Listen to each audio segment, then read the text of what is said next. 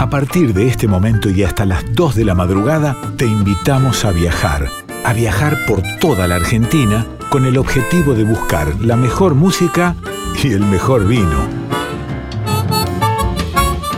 Ya comienza Vinos y Vinilos con Rodrigo Sujodoles Gazzero. Hola, hola, ¿cómo les va? Muy pero muy buenas noches a todos y a todas, bienvenidas y bienvenidos a un nuevo programa de vinos y vinilos aquí por Radio Nacional Folclórica. Hacemos este programa como siempre de 1 a 2 los sábados, noche de viernes, madrugada de sábados, junto a Darío Vázquez en la producción, a Diego Rosato y el Tano Salvatori en la edición y quien les habla Rodrigo Sujodoles Gacero en la conducción de este envío que tanto estamos disfrutando, donde tenemos, para aquellos que es la primera vez que nos escuchan, les cuento, este es un programa donde disfrutamos la música en formato vinilo, que es un formato ideal para compartir con un vino, que es el otro tópico que tenemos en este programa. Y básicamente es un programa de entrevistas donde todas las noches lo que hacemos es charlar con diferentes protagonistas, tanto del mundo del vino como del mundo musical.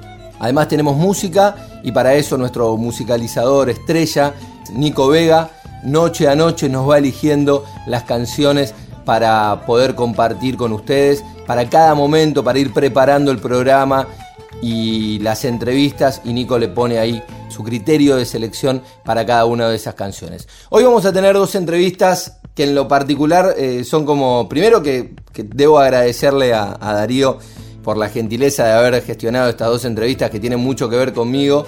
Por un lado, uno de, bueno, me atrevo a decir uno de los grandes músicos del sonido rioplatense, pero particularmente es uno de mis músicos favoritos, que es el gran Fernando Cabrera, un cantautor uruguayo espectacular, que ha sido inspiración de muchos. Muchas veces pasa que es más conocida la obra de Fernando Cabrera que él mismo, porque Drexler ha cantado muchísimas canciones de él, Liliana Herrero lo mismo, hemos escuchado diferentes artistas en este programa que han hablado de Fernando Cabrera y lo evocaron por el gran letrista que es y por la sensibilidad que tiene a la hora de escribir y de cantar. Así que bueno, va a ser un enorme placer hablar con, Fernando Cabrera. Y después en lo que tiene que ver con el mundo del vino, yo conté en uno de los programas, creo que fue durante la entrevista a Guille Fernández, que a mí me pasó particularmente que de chico me empecé a interesar por el vino antes de haber probado un vino. Y eso tenía que ver con un comunicador del vino que se llama Sabatino Arias. Tenía programas en radio, en tele, escribía en La Nación y tenía un programa en Radio Continental que escuchaba mi viejo y era increíble, digo, escuchar a ese primer comunicador del vino argentino en los medios hablando del vino con un grado de detalle espectacular. Y la verdad que, por lo menos a mí, me, ha influenciado muchísimo. Y hoy poder charlar con el gran Sabatino Arias va a ser un placer enorme para esta noche de vinos y vinilos. Así que para este programa ya le digo, habrá música, habrá tips de recomendaciones de vino y habrá grandes entrevistas. Quédense que hasta las 2 los acompañamos acá en Vinos y Vinilos. Arrancamos con música seleccionada por Nico Vega, Abel Pintos, tu voz.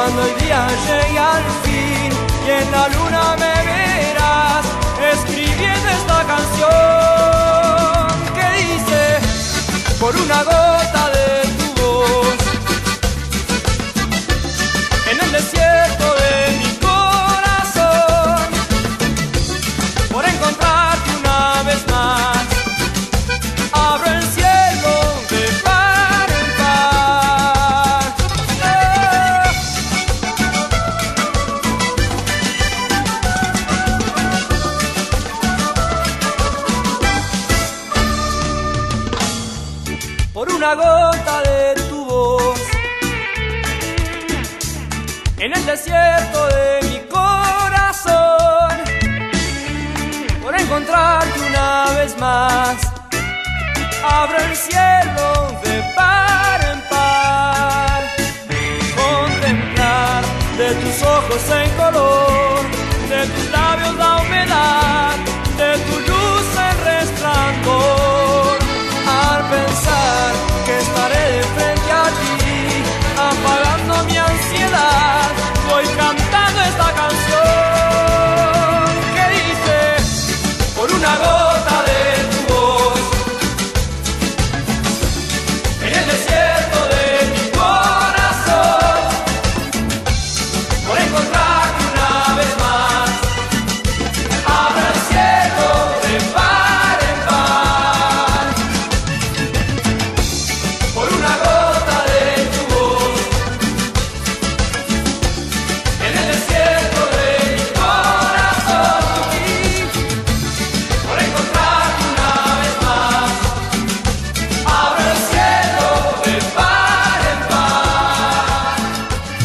tierra, desde nuestras raíces, vinos y vinilos. Un programa para degustar con todos los sentidos y con el alma. Vinos y vinilos. Con Rodrigo Sujodoles Gallero. Seguimos aquí en Radio Nacional Folclórica haciendo entrevistas, charlando un poco de, de música y de vinos como cada una de, de las noches que hacemos este programa. Y ahora voy a darme un, gusto personal tremendo, porque voy a hablar con un, un gran artista de la música rioplatense, pero además un artista que, que está entre mis favoritos, sin lugar a dudas, y además un artista que si bien recién vamos a hablar con, por primera vez en este programa hoy con él, pero lo venimos nombrando en todas las entrevistas que, que venimos haciendo y lo vienen nombrando los, los distintos artistas que estuvimos entrevistando, me acuerdo Liliana Herrero que lo, que lo nombraba, o artistas internacionales, como el caso de Javier Díaz de Galicia, España, que decía que era su artista favorito de, de, estas regiones él. Y estoy hablando nada más ni nada menos que de Fernando Cabrera, que es un placer enorme saludarlo. Fer querido, muy pero muy buenas noches, gracias por este contacto. Bueno, buenas noches Rodrigo. Un gusto muy grande para mí hablar contigo y participar de tu nuevo programa. El, el, gusto es mío, para mí es, bueno, hemos, hemos tenido posibilidad de vincularnos en, distintas oportunidades y, y sabés que el aprecio y hasta el fanatismo, por decirlo de alguna manera, es muy grande. Y me quedaba pensando, Fer, esto que te digo, ¿no? Eh, que decía recién en la apertura. Recién hablamos, pero sin embargo sos una gran referencia para los distintos artistas. O sea, yo hago entrevistas que no son sobre Fernando Cabrera, que son sobre música, sobre compositores, sobre letristas, y tu nombre aparece entre tus colegas constantemente. Por un lado me da una gran alegría y, satisfacción. Por otro lado me, agarra también de sorpresa muchas veces porque me ha pasado, como en este caso contigo, que me entero por vos que me nombra de repente un, un muchacho gallego que yo no conozco y que nunca lo escuché. Entonces me entero por vos que, que me sigue o que está atento a lo que yo hago y me pasa a menudo eso que alguien me cuenta, mira, fulano de tal te tiene como, como referencia, como se, se, dice en general. Y bueno, me sorprende mucho. Yo soy una persona que vive bastante aislada y que tengo muy poca vida social. Así que bueno, me das una gran alegría y a mí me... Imagínate, ponete en mi lugar como lo lindo que es y cómo de algún modo te confirma o te da confianza, mejor dicho, ¿no?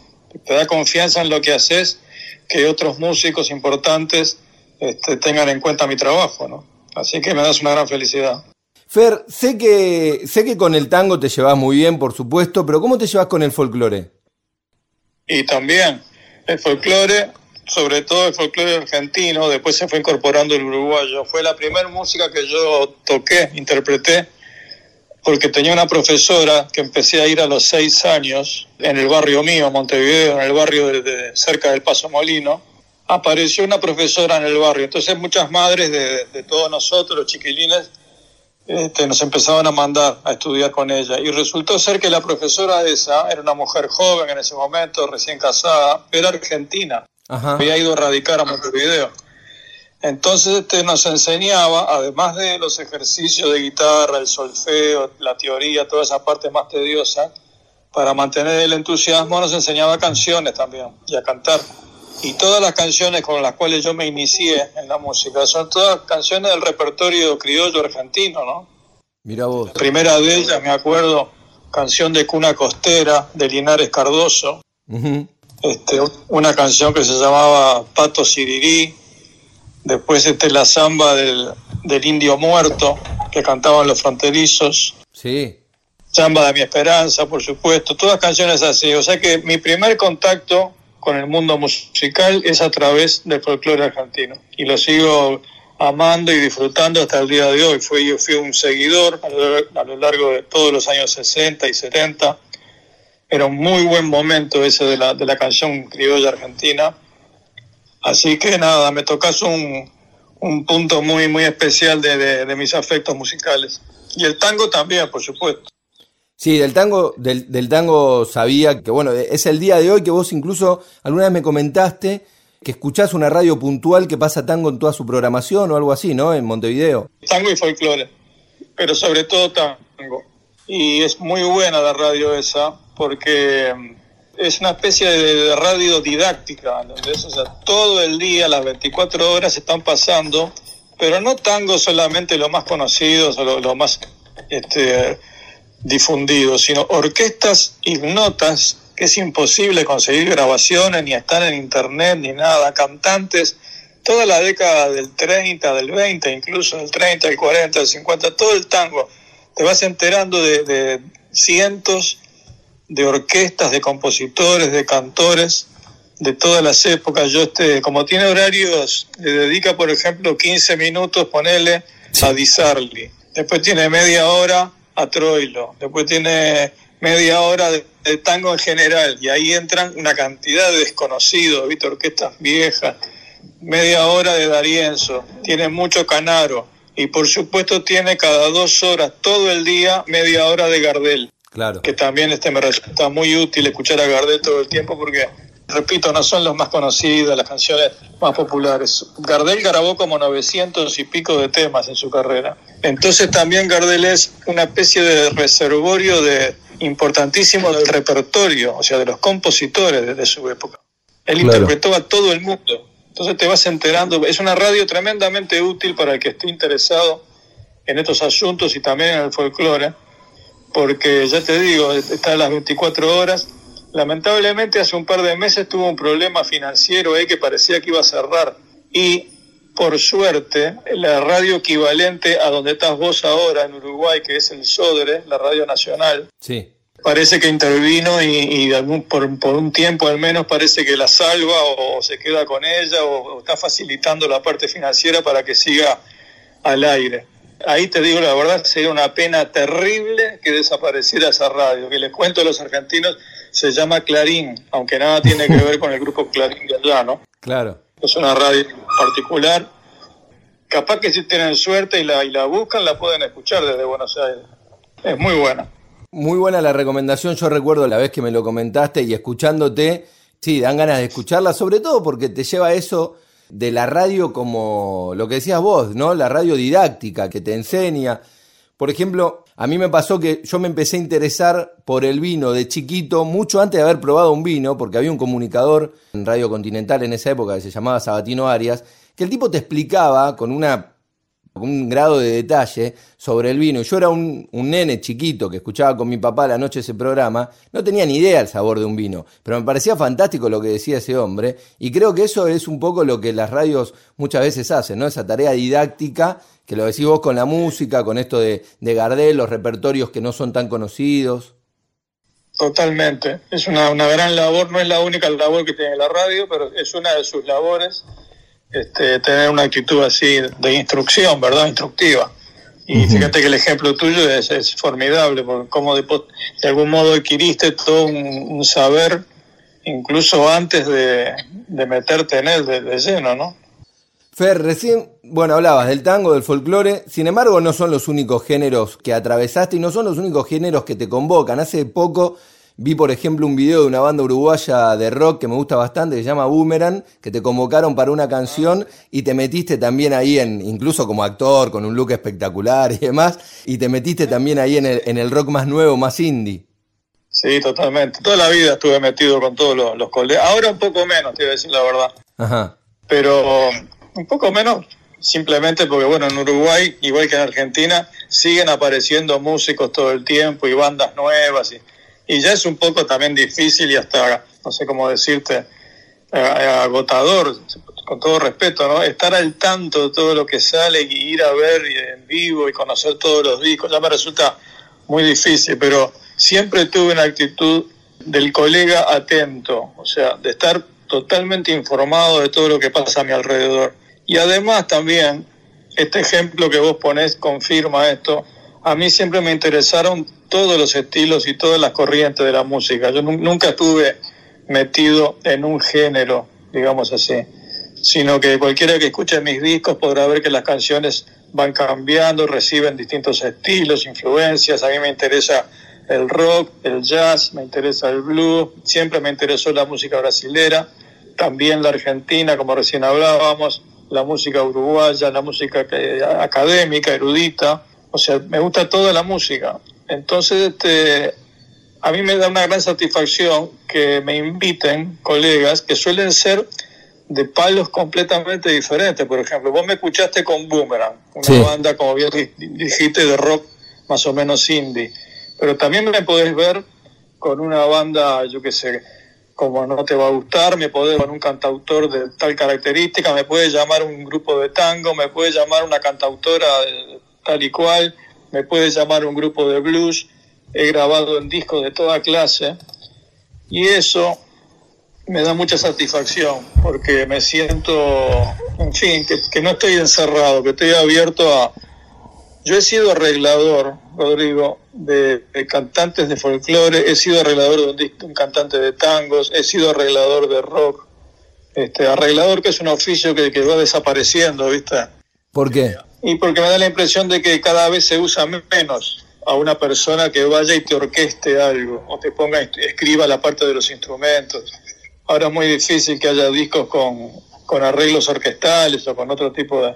En general es un cantautor o es una banda que tiene todos sus instrumentos, pero antiguamente había más eso. Y yo he trabajado como arreglador o como productor artístico también, de discos completamente dispares, de géneros completamente diferentes. Así que este, me, siento cómodo. Ahora ya estoy un poco más grande, un poco mayor, ya no tengo tanto tiempo tanta voluntad de hacerlo, pero lo hice toda mi vida. Fer, sabes que bueno, este programa va, es de música, es de vinos y es sobre todo música en vinilo. Consideramos que es como un gran momento para escuchar y tomar un vino. Digo, poner el vinilo, ponerlo en el momento que. Eh, ponerlo como el artista lo pensó. Digo, yo por supuesto no tengo nada en contra de de las reproducciones digitales, escucho muchísima música por, por esa plataforma, pero el vinilo te da esa chance, ¿no? De que elegís el momento cuando llegas a tu casa, lo pones completo, lo acompañas con un vino, y vos tenés varios discos editados en vinilo, yo particularmente tengo dos que fueron reediciones, que, pero digo, te, eh, laburaste en ese formato. Claro, todos mis primeros discos, todos mis primeros discos eran en vinilo, antes de que apareciera el CD. Mirá. O sea, mis primeros discos son del año 79, después 80, un compilado, después 81, Video, mi primer grupo. Sí. Después, Video estaba, estaba en vinilo. Claro, en vinilo. Vinilo y cassette salían con dos diseños diferentes, lógicamente, vinilo y cassette. Luego el disco de mi segunda banda, Baldío, también en vinilo. Sí. Y mis cuatro o cinco primeros discos como solista. El tiempo está después tiempo está después. Auto Blues. El viento en la cara, Auto Blues, Buzos Azules, Mateo y Cabrera. El tiempo está después. Salieron todos en vinilo. Recién en mi disco Fines, que es del año 92, apareció, ese fue mi primer CD en el 92. De ahí en adelante todo CD hasta ahora y ahora en los últimos años aparecieron un par de vinilos, así como en, la, forma de ahora, ¿no? Sabes, Fer, que no sé si los tenés estos discos vos guardados en vinilo, pero en el coleccionismo tienen un valor, pero tremendo. Los discos tuyos No sé si es porque o los que lo tienen no los largan o porque salieron pocos, no sé por qué, pero cada tanto aparece, por ejemplo, yo estoy en un grupo de coleccionistas de vinilos y demás, y aparece alguno de época de estos discos tuyos a precios, pero incalculables. Mirá, bueno que me den un porcentaje pequeño, aunque sea. claro, podrían colaborar. Pero no, he visto, por ejemplo, Mateo y Cabrera de época, sí, a cualquier, cualquier eh, dinero. Pero bueno, por suerte salieron las reediciones y aquellos que no podemos pagar esa locura, por lo menos tenemos las actuales. Por lo menos tenemos las actuales y alguna copa de vino al lado. Para acompañar, exactamente. Chefer, vos decís que no, no sos un tipo con mucha vida social, que sos bastante de tu casa, de hecho tenés bastantes canciones ligadas al diseño de tu casa y demás. Sé que en Uruguay el confinamiento no fue tan duro como en Argentina, pero ¿cómo te llevaste con esta pandemia el año pasado y bueno, cómo venís haciéndolo este año? Bueno, al principio sí fue una, una cuarentena rígida que duró un par de meses. Ajá. Abril, mayo, por allá. Y este, claro, al principio todo el mundo muy sorprendido, muy afectado. bueno, ¿qué, ¿qué, te voy a decir? Vos sabés que hablar de este tema ya es un poco ¿Qué puedo decir yo que la gente ya no haya experimentado respecto a esta situación, no? Lo que, lo que experimentó Fernando Cabrera. Digo, la gente experimentó su... su, Sí, tenés razón. Lo que pasa es que el caso mío es un poco este, especial y no sé si decirte lo que voy a decir, pero espero que nadie lo tome a mal, lo digo con todo respeto. A mí no me afectó mucho. No me afectó mucho porque mi actividad en general antes de la pandemia no se diferenciaba mucho de de ahora, porque ya te digo, soy una, una persona que vivo encerrado, que no, yo ya decía como chiste en algún momento, bueno, resulta que yo he vivido toda mi vida en cuarentena, pero no sabía que se llamaba así. No, o sea, llegué a esa conclusión. Pero por supuesto que igual que todo el mundo, muy afectado laboralmente, ¿no? La parte profesional eh, es un sacudón tremendo. Acá en Uruguay si bien se pueden hacer algunas pocas actividades, solamente te permiten vender el 30% de las entradas. Claro. Con lo cual, desde el punto de vista económico, no, no, no. Apenas, o sea, alcanzás a empatar los, los gastos, ¿no? No es, es una cosa horrible. Yo lo hago porque muchachos que trabajan conmigo, el sonidista, el iluminador, el asistente de escenario, bueno, están también horrible como todo el mundo. Y por lo menos puedo derivar esa, esa esa parte de, económica para ellos, a mí no me queda nada.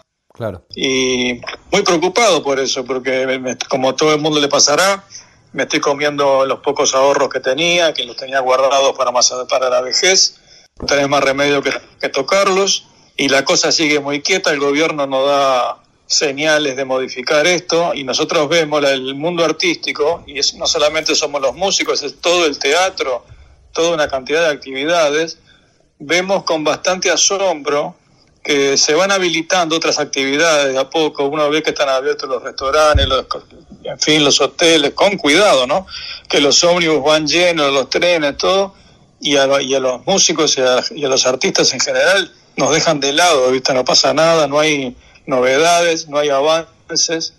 Es muy este, extraño eso, nos, nos hace sentir a todos muy preocupados, ¿no? yo me sumo y digo, bueno, vos sabés, yo soy, no, por supuesto no soy músico, pero estoy dentro de, la industria, digo, trabajando en una sala de conciertos y demás, y ahí te das cuenta lo, lo amplio que era ese universo, ¿no? Porque digo, no solo afecta a los músicos y a los, como decías vos, a los asistentes, sino que detrás de cada concierto hay muchísima gente, acomodadores, el tipo que te vende la boletería, el mozo en los lugares tipo Café Concert que, que vos también solés tocar. Y ahí te das cuenta, bueno, de eso, de que es un, sector que, evidentemente estaba muy descuidado y que ahora ante una situación así no hay velocidad de respuesta, ni por parte de los estados, ni por parte de lo privado. Y ahora lo que decís vos, que es verdad, están todos los artistas tocando como para poder mantener la fuente de laburo y, contribuir, pero sin poder generar un, dinero. Claro, y aparte sabes lo que es este, lo que sorprende también que parece que nos olvidáramos que el espectáculo, la música, el teatro, cualquier tipo de espectáculos, la danza, todo, es tan importante para la gente, o sea, la música en particular, fíjate que estamos todo el día pendientes de la música, porque la vas escuchando en un comercio, la música sale de adentro de un taxi, está en una plaza, está en una playa, está, ¿entendés?, en un restaurante, en todas partes está presente la música. Entonces, eso no es importante la estamos consumiendo permanentemente sin darnos cuenta, la publicidad, la televisión, la radio, todo. no das un paso en una ciudad sin escuchar música. De algún lado sale música. Entonces, eh, muchachos, hay que comprender la importancia que tiene. Y lo mismo me digo el teatro, la danza, lo que sea, todas las actividades artísticas, ¿no? Que se necesita la interacción con el público. Y aparte que es, por supuesto, nuestro sustento y nuestra manera de, de mantener la profesión. Así que bueno. Pero está, no, Rodrigo, no hablemos más de esto porque, ¿viste? Eh, nos damos manija, hay que seguir adelante, es la única que nos queda. Durante los últimos años habrán notado que se puso de moda la palabra que se empezó a usar y a usar, aparecía por todos lados, que es la palabra resiliencia. Sí. Bueno, llegó, llegó el momento de aplicarla. Tal cual. Ahora hay que, ponerla, hay que ponerla en práctica. Ahí está, después de tantos tatuajes que fueron parte de esa moda, sí. ahora, ahora aplicarla. Fer, contame, bueno, eh, ¿Cuáles son los proyectos para este año? Me decías de tenés ahí un disco de vinilo que se estaba por editar. Acabo de sacar mi nuevo, mi último disco, que acaba de salir hace un mes acá en Uruguay. O sea, trata que más adelante salga en, Argentina por medio de Aqua. Ajá. Acá ya salió hace dos meses. Este, estoy muy contento. Se llama Simple el disco. Lo pueden escuchar ya en Spotify o no sé dónde más. Perfecto. Eh, puedes buscarlo, se llama Simple. Muy feliz, fue un trabajo muy lindo que hice a lo largo de como un año y medio, viste, que fui grabando de forma muy paciente, muy tranquila, con, con muchos espacios en el medio, dejando pasar un par de meses y volver a grabar una tarde y dejar pasar. Me llevó como un año y medio. Quedé muy contento, participo yo solo, toco todos los instrumentos, este, no es un disco despojado, pero participo yo y aparte que yo soy, no soy un, ni pianista, ni percusionista, ni nada que se le parezca, o sea que toco muy sencillito, unas pocas notas nomás para poner un color, toco bajo también, varias guitarras, coros, un armonio, este, y bueno, muy contento, lo vamos a presentar de forma oficial en el mes de julio, acá en, la sala la sala más importante de Montevideo, que es el auditorio Adela Reta del Sodre, este, el 7 de julio. Y seguramente ese mismo día vamos a aprovechar para hacer un streaming. Así que también los oyentes y queridos amigos de Argentina podrán, este, si desean, ver ese espectáculo. Repetimos el 7 de julio, dijiste, Fer. El 7 de julio, en la sala del Sodre, sí. Perfecto, bueno, entonces ahí podrán ver por streaming también todos los, los fanáticos de Cabrera, que son muchos en Argentina podrán ver la presentación del nuevo disco de Fer, que es simple. Y si te parece, Fer, después de agradecerte muchísimo esta nota, nos despedimos escuchando Estaba en otra vida de ese disco nuevo. Bueno, buenísimo, buenísimo. Estaba en otra vida. sí, tiene una parte cómica también ese tema. Sí. Un abrazo grande, Che, Rodrigo. Te agradezco muchísimo esta charla y muchas felicitaciones por tu programa y espero que pronto vos y yo, al margen del trabajo y, y sí. parte profesional, nos podamos estar tomando una copa de vino juntos y charlando en Buenos Aires. Bueno, va a suceder y va a ser un enorme placer. Fer, muchas, pero muchas gracias por esta entrevista. Sabes de la admiración y el aprecio. Así que gracias. Sé que estás de vacaciones y, te tomás un ratito como para charlar con nosotros. Así que fuerte abrazo y gracias. Un abrazo muy grande. Chao. Y así pasaba el gran Fernando Cabrera aquí en Radio Nacional Folclórica. Un placer enorme. Y escuchamos de su nuevo disco, de Simple, Estaba en otra vida, de Fernando Cabrera. Vivir es volátil como el fuego, amar es crecerse poco a poco, y entre los riesgos del juego y los confines del loco, estás vos, estamos nosotros. Estaba en otra vida, feliz quemando karma Creí que era mujer por la textura del recuerdo. Firmaba el piso un reguero de sangre, también de mieles. Y sin que nadie me eche, a veces me iba cantando a un mar de agujeros negros. Que nadie el poncho me arrastre que ningún lazo me aceche. Vivía en otra vida, ignoro si futura. varón o algo así. Era una especie de macho, tenía un tacto en los dedos que me sacaba de apuros. Con otros que me inspiraron, yo me salvé guitarreando. Por suerte quedó conmigo, forma parte de mi oficio. El tacto me jacto, estaba en otra vida, feliz quemando karma, ignoro si futura, estaba en otra vida. Vivir es volátil como el fuego, amar es crecerse poco a poco, y entre los riesgos del juego y los confines del loco. Una victoria, un reencuentro con amigos y hasta un mal día o simplemente porque sí. Siempre podemos encontrar razones para brindar. ¿Cuáles son las tuyas? Vinos y vinilos con Rodrigo Sujodoles voz estamos nosotros.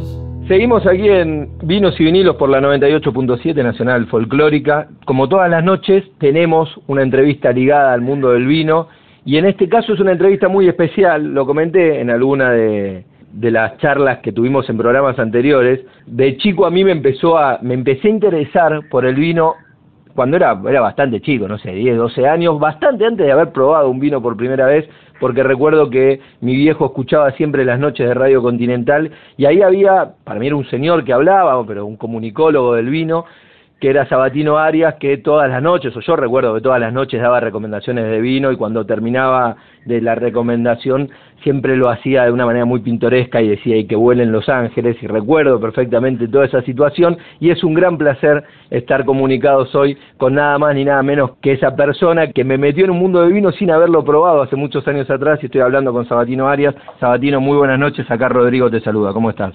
Buenas noches Rodrigo, igual, igual, encantado, querido, bien, bien.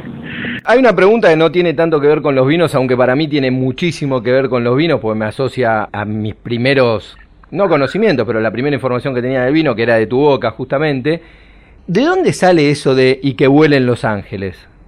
Mira, mi padre, vos me haces, me haces emocionar con esto, porque mi padre, cada vez que destapaba un vino en determinadas eh, reuniones, abría, servía y cuando hacía el brindis, en vez de decir salud, decía y que vuelen los ángeles. ¿viste? Mirá. Porque los ángeles del vino, porque el vino tiene ángeles, la verdad, la, la, la sensación que genera el vino, ¿viste? Cuando uno toma una copa de vino y, y más escuchando un vinilo de eso que vos tenés. Eh, yo tengo unos cuantos vinilos guardados de boleros y de cosas, qué sé yo, por ahí algún día tenemos oportunidad de, de charlar. Me encantaría, y te hago la invitación, yo sé que vos sos bastante nocturno, que te vengas un día a la radio, hacemos esta charla en la radio y ponemos un vinilo elegido por vos. Bueno, bárbaro, está bien. Si querés te llevo algunos, yo te digo lo que tengo. Bueno, decir, el que quieras. Vos debés tener todo, por supuesto, ¿no?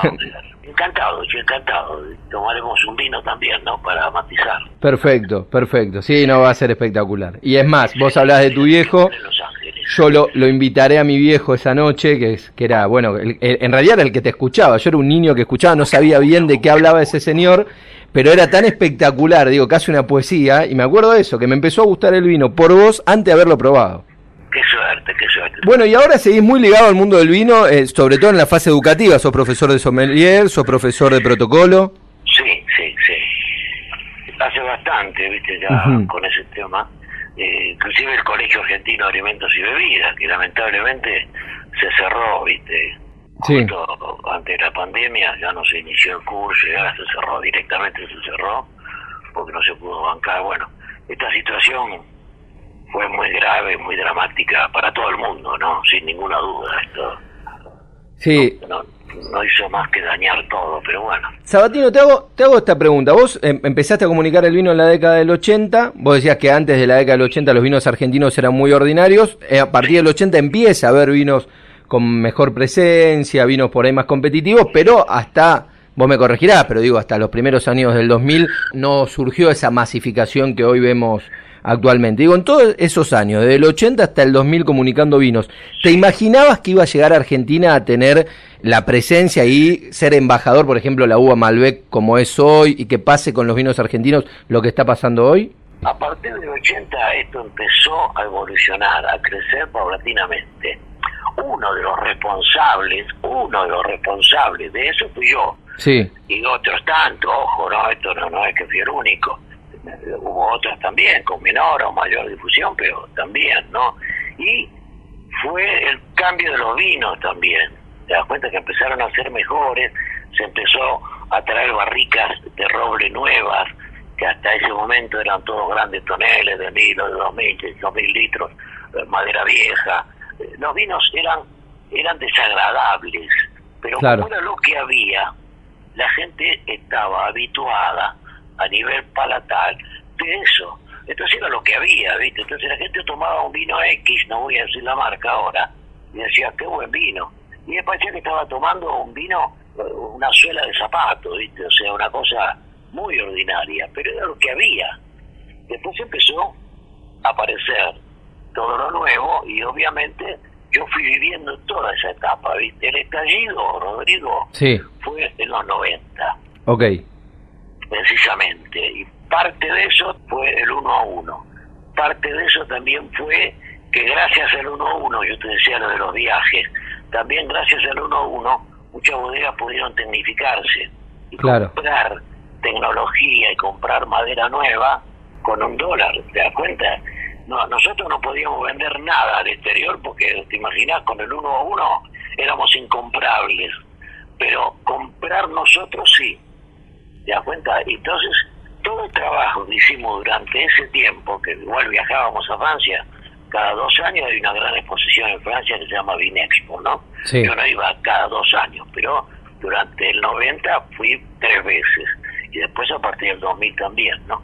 Entonces, todo esto hizo que se fuera generando, ¿viste? Un desarrollo muy importante bueno, fíjate la cantidad de bodegas que aparecieron y la cantidad de etiquetas que aparecieron, porque las mismas, las mismas bodegas clásicas empezaron a hacer nuevas etiquetas. Vos viste que ahora es, muy difícil elegir un vino, o sea, es, es, realmente imposible. Generalmente cuando uno va a degustaciones y demás, cuando hablas con enólogos, te dicen como que son bastante contrera de el que escribe la etiqueta del vino. Te dice que en realidad la etiqueta del vino medio que dice una poesía que muchas veces no tiene que ver con lo que encontrás en el vino. Y a mí me pasa particularmente que habiéndote escuchado tanto, es como que nada, siento que, un poco yo quiero esa poesía que tiene la botella atrás, porque te escuchaba vos hablando maravilla de una botella y no sé si la comparación es la misma, pero como que lo defiendo un poco porque me hace acordar a, a lo que vos decías en la radio. Mirá, lo de las etiquetas es cierto. Lo que pasa es que para poder eh, establecer ese tipo de, vivir ese tipo de sensaciones, hay que dedicarse a degustar. Claro. Y no todo el mundo te gusta. ¿Te das cuenta? Entonces, ¿qué pasa? Eh, de repente, esos son, son los datos eh, analógicos que da el, el enólogo, que puedo dar yo. Pero no todo el mundo le dedica al mismo tiempo al vino cada vez que abre una botella. Y es muy justificado eso. ¿Por qué? Porque no todo el mundo tiene tiempo, no todo el mundo tiene la motivación, porque tampoco sirve si está solo, esto es bueno en reunión, y tampoco todo el mundo tiene el dinero, ¿te das cuenta? Entonces, mira, eh, esto es muy simple, con mucho dolor te voy a decir algo. Sí. No se puede hablar de vinos de menos de 200 pesos. Ok. Y vos sabés que los hay. Sí. Pero no es que sean malos, son vinos de los que no se debe, no se puede hablar porque no tienen mucho para decir los vinos. son vinos chiquitos, vinos rápidos, vinos cruditos, salen y se acabó. Vos para hablar de vino tenés que empezar a hablar de 300, 400 pesos para arriba, para arriba, ¿viste? Igual vos hablas de 300, 400 pesos, que por ahí obviamente para digo un trabajador y el que está escuchando puede resultar mucho, pero vos lo comparás, lo comparás a precio internacional con lo que salen los vinos en el mundo y los vinos argentinos terminan siendo una relación calidad-precio, digo, deben ser pioneros, en, vos me corregirás, pero me imagino de los mejores en calidad. Mira, por ejemplo, en este momento, tanto en Italia, Francia o España, por 5 euros, por 6 euros, ya empezás a tener vinos interesantes. ¿Te das cuenta? O sea, allá tienen, no te olvides que ellos tienen una, una producción muy importante, ¿viste? La tienen que vender. Por eso, vos decís 6 euros, ya hay vinos interesantes. 6 euros son 1.200 pesos. Para nosotros, para ellos no. No, no, para ellos entiendo que son dos, pero digo, para uno que viene a, por ahí comprar acá o competir con esos vinos en el mundo, vinos de 1.200 pesos argentinos son vinos, señores vinos. Claro, pero ojo, estoy hablando de valor mostrador. Claro. Cuando vos compras para importar hacia otro mundo, hacia, hacia otros países. Ahí cambia. Vos compras, vos compras a valor FOB. Valor FOB quiere decir puesto del puerto, sin impuestos, sin transporte, sin nada, ¿te das cuenta? Claro. Entonces lo compras mucho más barato. Después le tenés que agregar todo lo demás. De cualquier manera, finalmente nuestros vinos allá terminan costando lo mismo que los vinos de ellos, ojo, ¿eh?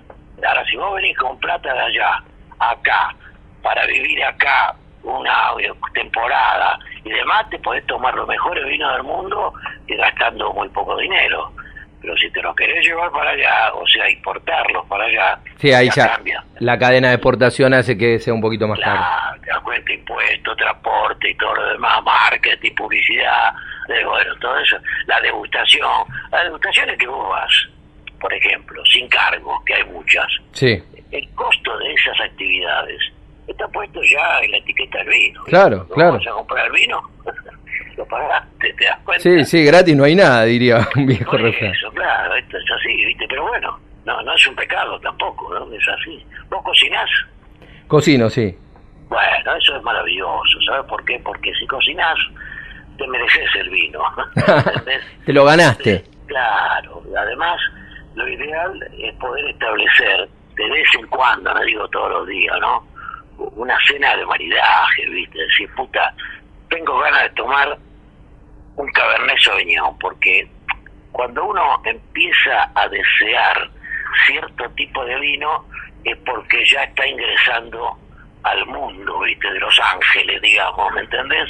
Entonces vos te acordás de una cepa, te acordás de un Cabernet Sauvignon que tomaste de tal o cual bodega, no importa, decís, bueno, hoy tengo ganas de tomar un Cabernet Sauvignon o tengo ganas de tomar un Syrah o tengo un Malbec, por ejemplo, no sé, que es tan común el Malbec, ¿no? Pero bueno, eh, por ser tan común en la Argentina, no quiere decir que no sea tan bueno y tan atractivo, ojo, ¿eh?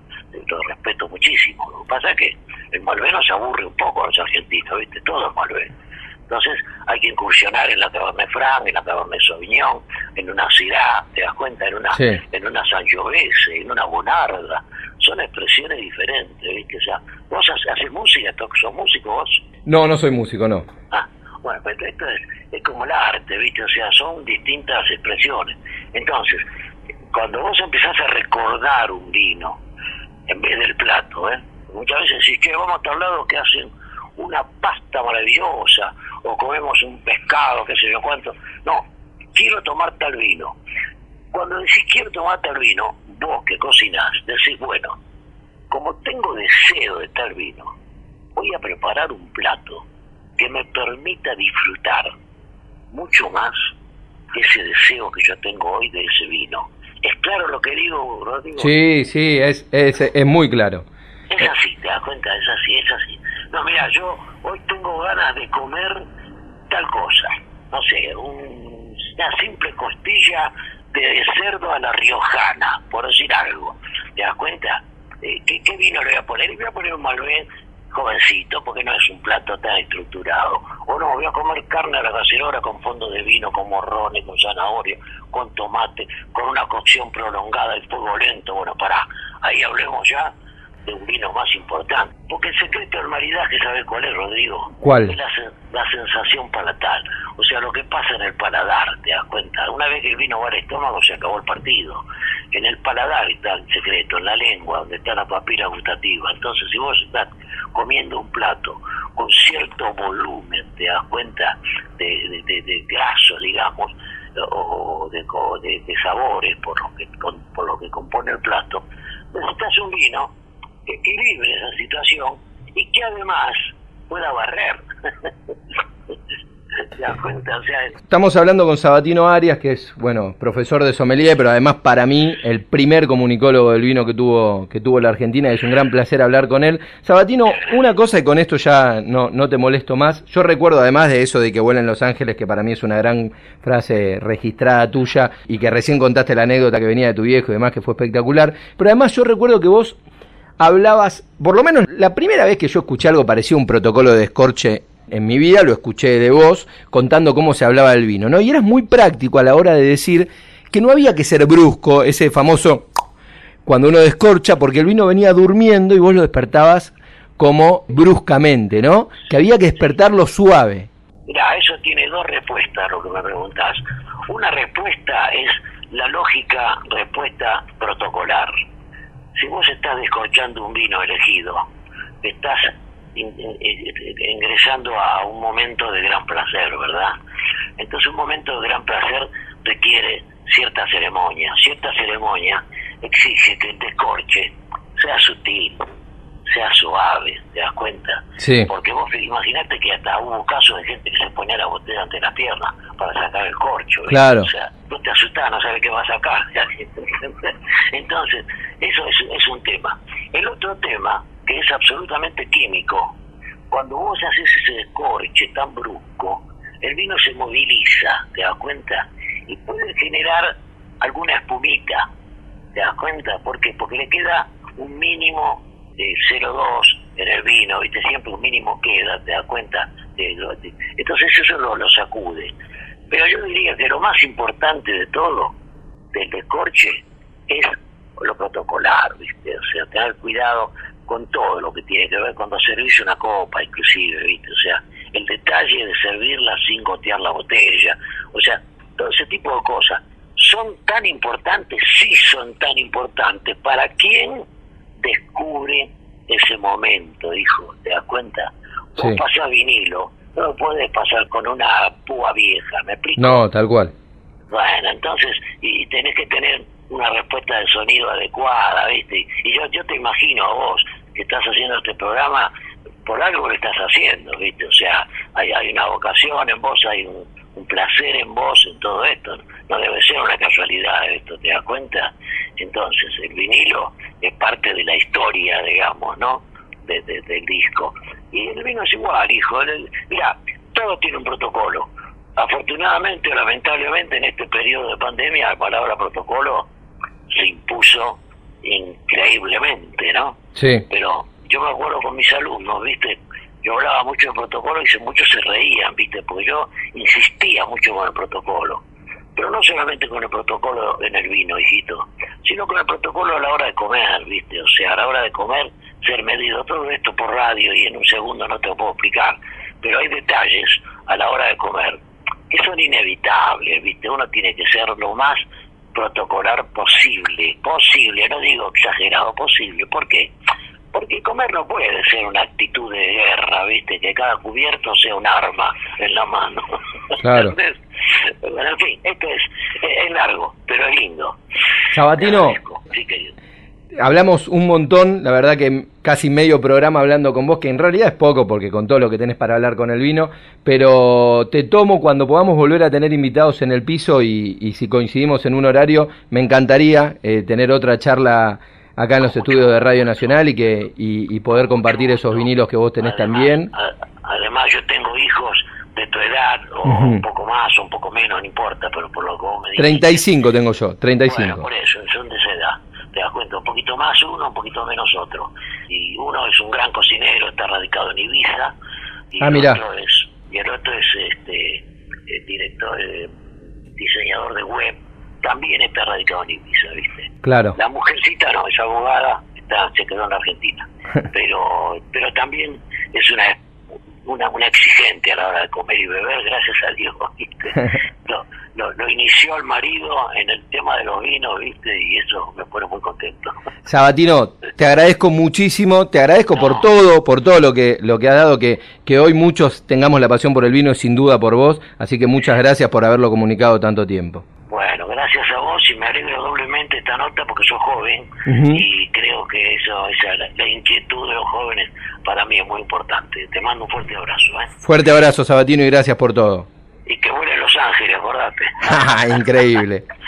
chao, hijito. Chau, chau, un gusto. Adiós, adiós, chao, chao. Bueno, y ahí pasaba el gran Sabatino Arias con esa frase. Debería no hablar después de eso, de ese y que vuelen Los Ángeles, pero escuchamos a Sabatino Arias acá en Vinos y Vinilos por Radio Nacional Folclórica.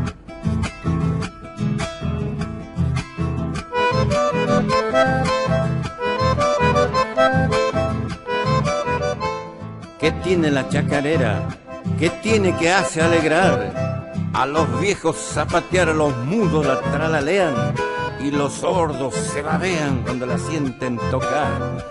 Es tristeza, es alegría, es una danza, es canción, es alma de una región que evoca la raza mía. Ella es rara melodía, nacida del corazón. Su cuna fue un humilde rancho y un bombo la bautizó. Un paisano la cantó con versos improvisados. Salavina reclamado diciendo que allá nació. Ella nació como yo en los pagos del Mistol, donde quema mucho el sol, se pita cigarro en chala, donde se cantan vidalas y el ser criollo es un honor. Chacarera, chacarera, melodía montará. Sos arrullo de torcas bramido de tigre y puma. Sos más criolla que ninguna y aquí te quiero cantar. Cuando salí de Santiago todo el camino lloré. Lloré sin saber por qué, pero yo les aseguro que mi corazón es duro, pero aquel día bloqueé.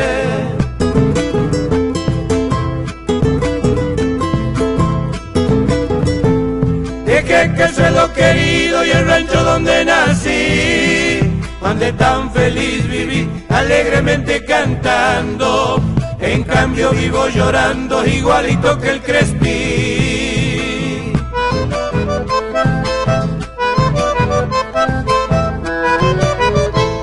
Los años ni la distancia jamás pudieron lograr de mi memoria apartar y hacer que te eche al olvido. Ay, mi Santiago querido, añoro tu quebracha. Mañana cuando yo muera, si alguien se acuerda de mí, paisano le voy a pedir si quieren darme la gloria, que toquen a mi memoria la doble que canto aquí. Y que venga la segunda.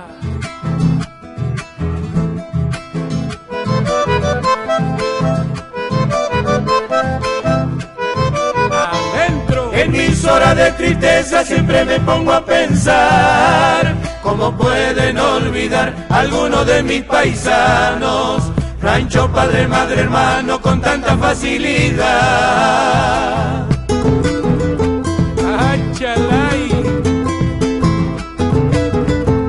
Santiagueño no ha de ser el que obra de esa manera, despreciar la chacarera por otra danza importada. Eso es ver la mancillada a nuestra raza campera.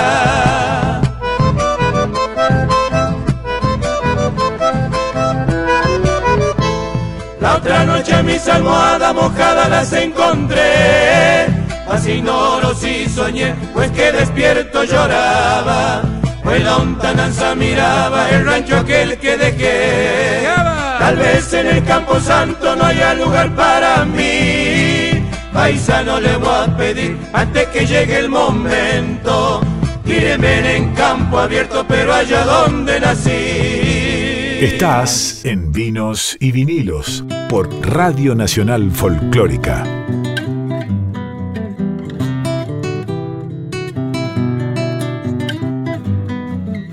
Amigos, amigas, así vamos llegando al final de este programa de hoy de Vinos y Vinilos. Espero que lo hayan disfrutado tanto como yo con estas entrevistas fantásticas con el gran Fernando Cabrera que nos contaba la gran cantidad de discos de vinilos que editó y además lo, que comentaba yo en la entrevista, ¿no? Eh, esos, esos discos que son entre los coleccionistas perlas, joyas difíciles de conseguir, las de Fernando Cabrera, porque evidentemente se editaron pocas y tiene una fanaticada muy grande, entonces son perlitas para el coleccionismo. Hablamos con él, hablamos con el gran Sabatino Arias, el primer comunicador que tuvo el vino en una charla muy pero muy graciosa y por otro lado emotiva. Y tuvimos lugar para la música, como siempre seleccionada por el gran Nico Vega. Y Nico también es quien seleccionó la canción de cierre de hoy, de este Vinos y Vinilos, nos vamos con Ricardo Vilca, Guanuqueando.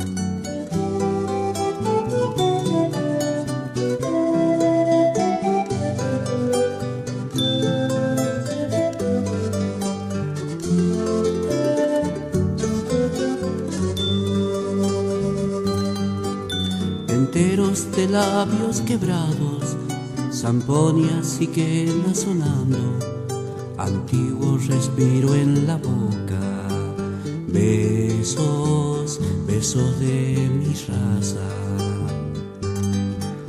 Perdida en la noche el silencio, la tarde que se hace distancia, misterio que el tiempo descifra. Ese, ese es tu respiro. Siento que no que en el viento huye, trayendo amores y silencio de las peñas que encierran el sol en su corazón entre rampos de luna, zampoñas que en el viento huyen. Viaje, buscando cielo, un cóndor va como mi ser. Resucitará, buscando la luz